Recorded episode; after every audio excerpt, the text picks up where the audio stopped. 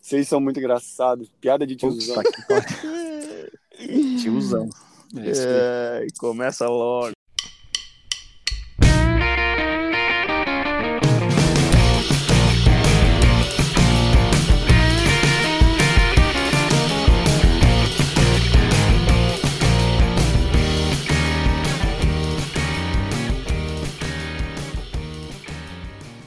Estamos de volta com Lean Six Sigma for Experts e mais uma vez vamos falar de temas polêmicos, apenas de maneira superficial, porque a gente vai falar novamente no futuro de, de modo muito mais detalhado. É a vacina chinesa? Não é a vacina chinesa, né? Porque agora todo mundo é expert em vacina. né? E nós somos Lean Six Sigma for Experts, então a gente vai falar só de Lean Six Sigma. Mas a vacina tem pisvelo, cara. Ah, então podemos falar de testes de hipóteses, episódio 2. Muito bom, cara. É isso aí. Galera, hoje a gente vai falar sobre MSE e o tal do RR, mas no fim das contas o episódio é sobre avaliação de sistemas de medição. A gente sabe que é um ponto importantíssimo e que eu acho que ao mesmo tempo, quando na mesma proporção de que ele é ah, necessário, ele é ignorado, né? Muitas vezes nos processos. A gente vê, percebe e presencia ah, muitas pessoas fazendo, realizando estudos, ah, não só na, na, no âmbito industrial, em outros cenários também, e muitas, e muitas vezes o, o sistema de medição não foi avaliado.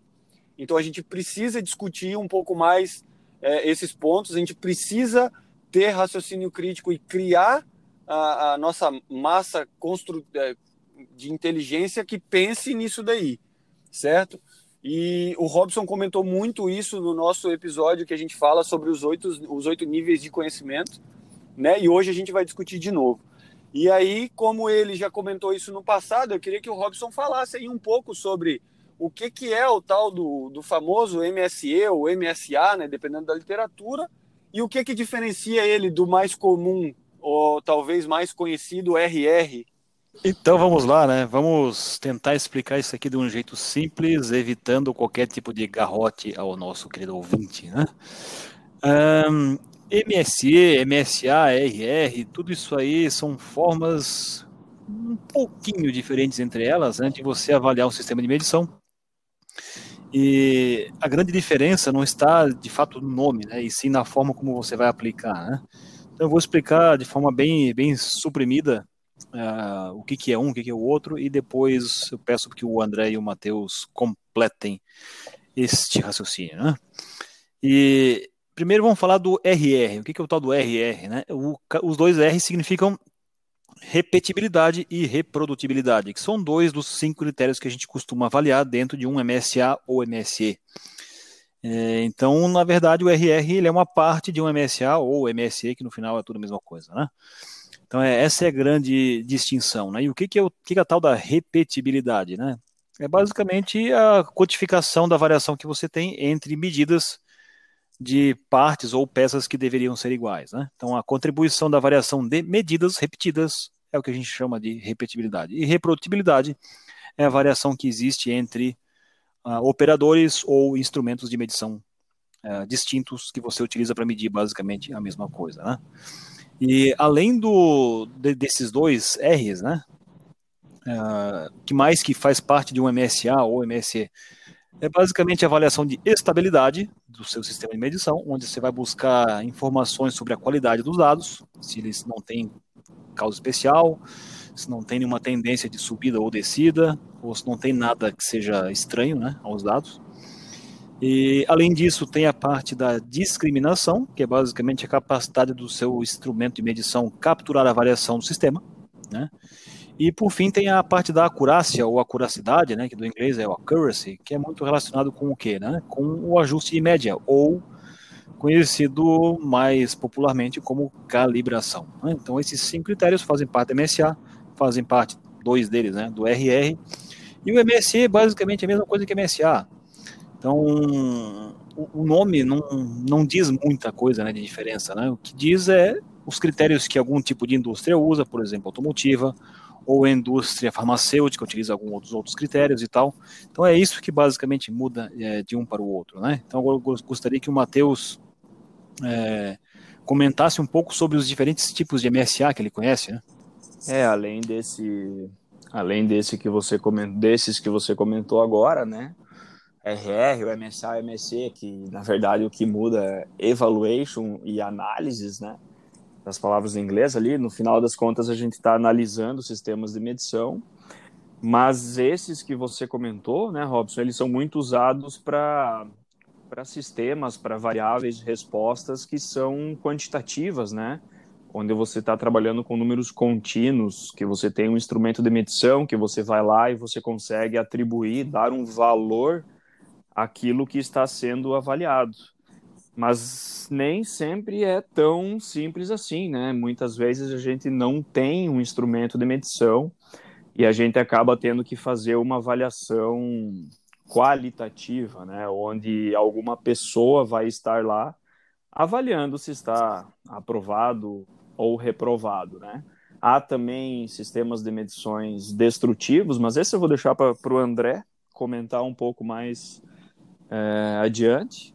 Mas entrando um pouco no, no âmbito do MSC por atributos, né? Também conhecido assim, o qualitativo, ele também nos possibilita aí avaliar é, estabilidade, discriminação, repetibilidade, reprodutibilidade, até mesmo acurácia, se você tiver um bom planejamento e tiver uma, umas amostras padrão, né, alguma coisa referência, algo de, de laboratório, assim, é, é, como é que fala, acreditado internacionalmente por algum órgão certificador, você pode ter avaliação desses critérios. O que pega, né, que entrando um pouquinho mais no detalhe, é se você tem. É, é o tipo de problema que você está trabalhando, né?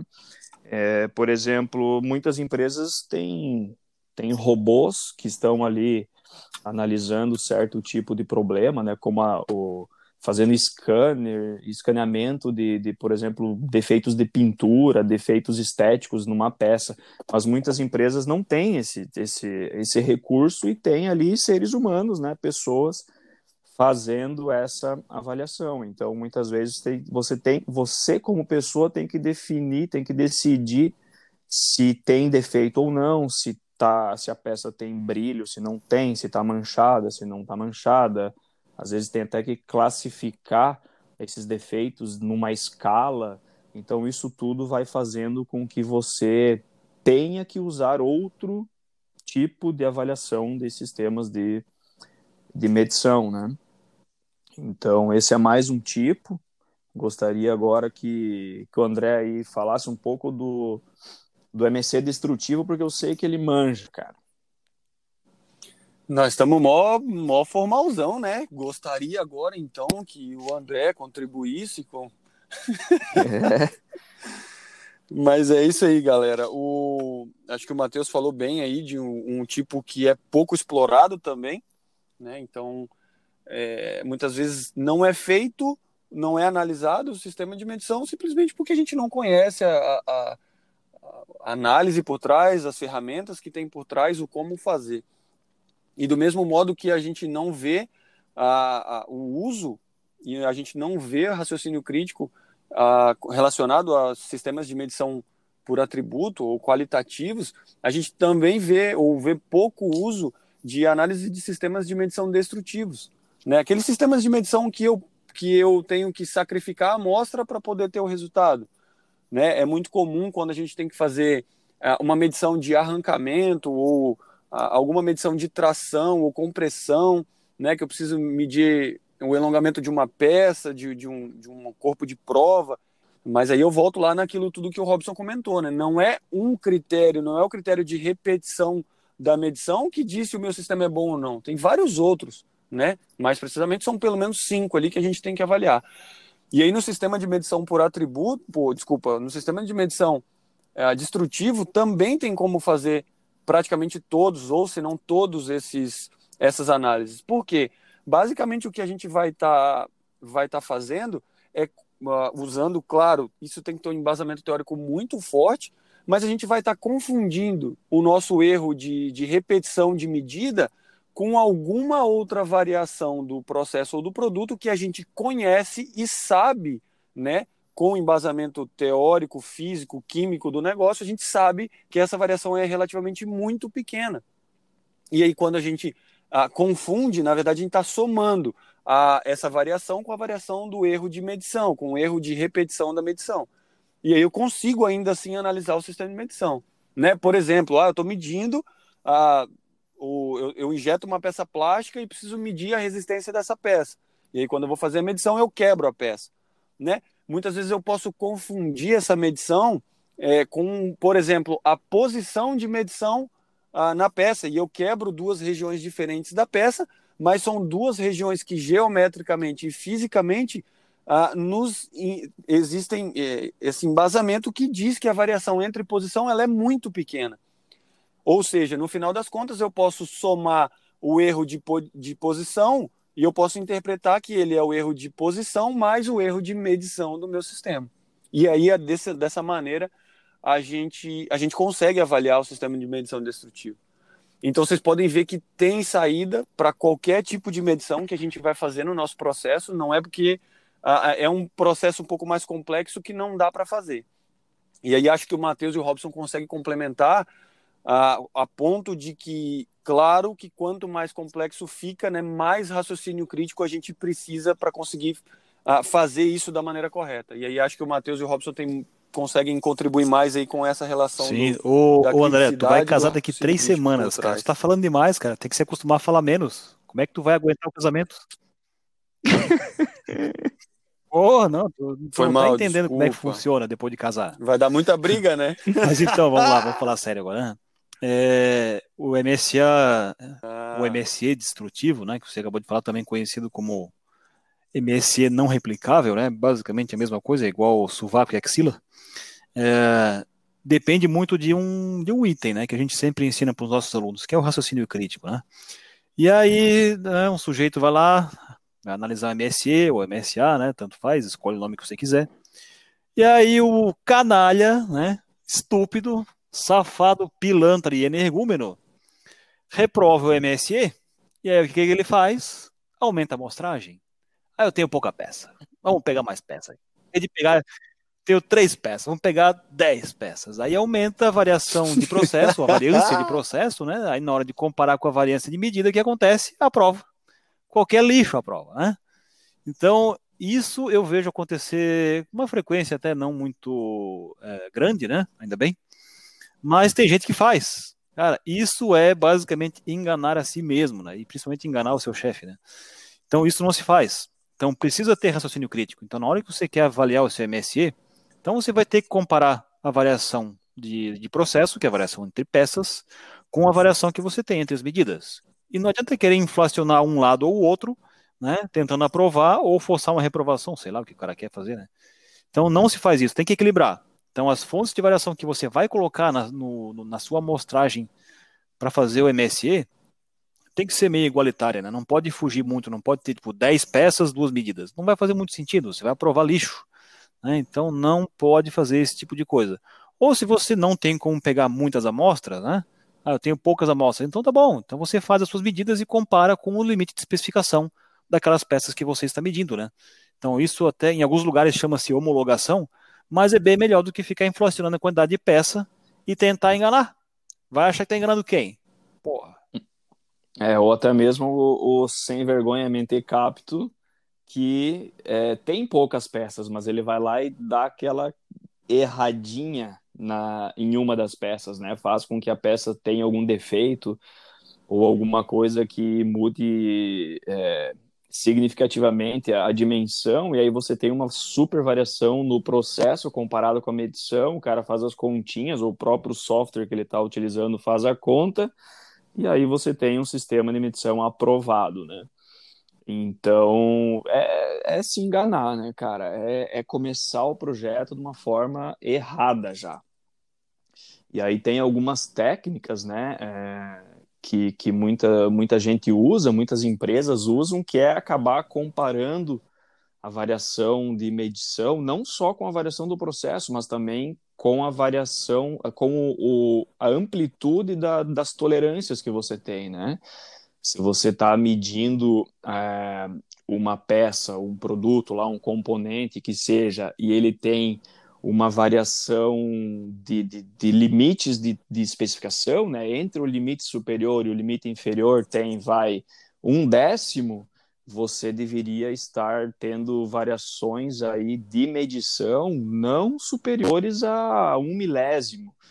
É, é o que muita literatura recomenda, assim, muitas empresas usam. Então é uma saída para você fugir disso, né? Por mais que você tenha uma peça totalmente diferente no meio da, da, da tua amostragem, que vai fazer uma variação do processo ser gigantesca, cara, se a variação en, entre as medições, aquele erro puro de medição for 10% do campo de tolerância, beleza, cara. Segue o baile, segue adiante, porque você pode confiar nesse sistema de medição. E se aquela peça está realmente ruim, você tem confiança de que a peça está ruim e é bom ter peças ruins e peças boas num sistema de medição, tanto no quantitativo quanto no qualitativo. Né? Ninguém vai fazer um, uma análise de sistema de medição por atributos levando só peças boas ou só peças ruins. Você tem que ter a certeza que o teu sistema de medição ele é capaz de medir bem uma peça ruim e medir bem uma peça boa, né? Senão, cara, é risco risco beta é mandar é mandar peça ruim, produto ruim para o cliente só porque você avaliou erroneamente, né, cara? Isso aí é, é, é foda, resumindo, né? É. é que nem a história da faca. Vocês lembram da história da faca lá no aeroporto? Pô, o cara que está avaliando qualitativamente pela tela do raio-x, lá onde tem um monte de símbolos coloridos, ele tem que saber identificar muito bem quando aparece uma faca dentro de uma mochila que está passando pelo raio-x, né? Ele não pode achar que aquilo lá é um pente de cabelo e, ah, eu acho que é um... Não, ele tem que ver a faca e identificar aquela faca. Então, cara, é, já foi realizado esse tipo de avaliação em aeroportos internacionais aí, e não deixa de ser um MSE é, qualitativo, né, cara? Pega algumas bolsas, bota uma faca dentro e se alguém deixar passar aquela faca despercebido, cara, MSE está reprovado. Qual que é o risco? O risco é de algumas pessoas morrerem assassinadas dentro de um avião durante o voo, né? Ou o piloto ser sequestrado lá então, cara, riscos e riscos, né? Raciocínio crítico sempre Exato. avaliando riscos nas tomadas de decisão. Acho que esse é um ponto muito importante, né, cara? O pessoal ignora muito o raciocínio crítico na hora de, na hora de tirar a conclusão final, né? Nunca está relacionado a alguma coisa a, a, que é realmente avaliada no contexto, no contexto. É sempre alguém procurando um, uma regra para avaliar e sistema de medição é, não é só isso, né? Algumas vezes dá para fazer com regrinha, mas a gente sabe que, cara, projetos mais elaborados no, no For Experts mesmo, o cara tem que ir para o nível é. de conseguir interpretar o contexto Tem toda da história. razão, nego. É isso aí.